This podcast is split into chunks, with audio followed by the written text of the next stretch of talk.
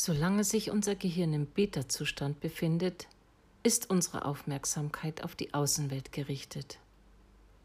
Im hochfrequenten Beta-Bereich ist unser natürliches Alarmsystem eingeschaltet und wir suchen nach einer anscheinenden Bedrohung von außen.